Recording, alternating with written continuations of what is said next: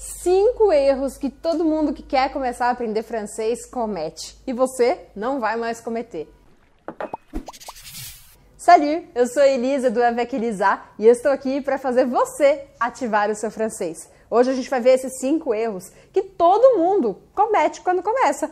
Você não vai fazer isso. Primeira coisa, fazer biquinho em tudo quanto é lugar. Esse é um erro capital, porque se você faz biquinho o tempo todo, tem alguns sons que você não consegue pronunciar.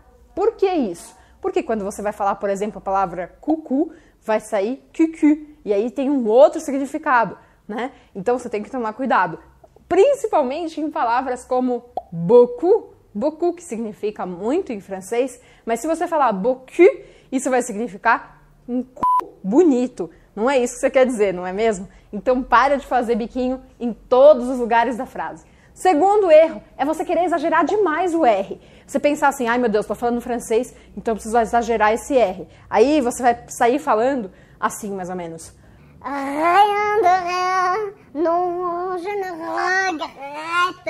Vai sair com uma dor de garganta que você não vai nem conseguir sobreviver. Então chega de você querer exagerar esse R demais. Saiba que quanto mais leveza, quanto mais relaxado você tiver, mais o R vai sair de forma mais, mais natural. Então, se abra a esse novo som relaxando e sabendo que se não está saindo agora, no primeiro momento, tudo bem. Segue aqui as minhas dicas no canal, tem vários vídeos sobre como fazer o R em francês e você vai conseguir fazer esse R sem sofrimento e sem dor de garganta. Terceiro erro que as pessoas fazem quando vão tentar falar francês pela primeira vez na vida é colocar algumas expressões muito clichês ou escrever algumas expressões clichês tudo errado. Por exemplo, você querer usar o olhalá em tudo quanto é situação.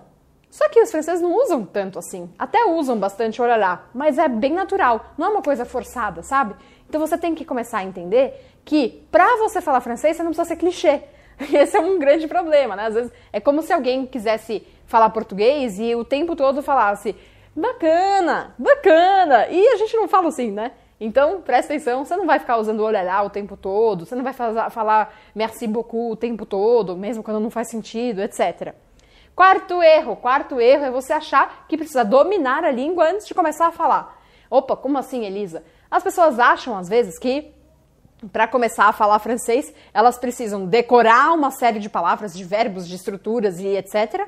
E aí, uma vez que elas tiverem isso decorado, elas vão conseguir sair falando. Só que isso não acontece desse jeito. Tem gente que estuda anos e não consegue falar. E isso tem uma explicação. Não é normal, tá? Não é normal você estudar anos e não conseguir falar. O problema é que você está estudando do jeito errado. Então, estudar do jeito errado é um baita de um erro. Parece redundante, é redundante, mas é isso aí. Você não pode ficar achando que você pode ser passivo no seu aprendizado e sair falando algum dia por milagre ou por mágica. Isso não vai acontecer. E o quinto erro de todo mundo que começa a aprender francês é achar que falar em português as pessoas vão entender. Cara, português a pessoa não vai entender não. Apesar das duas línguas virem do latim, um francês não reconhece muitos sons da língua portuguesa.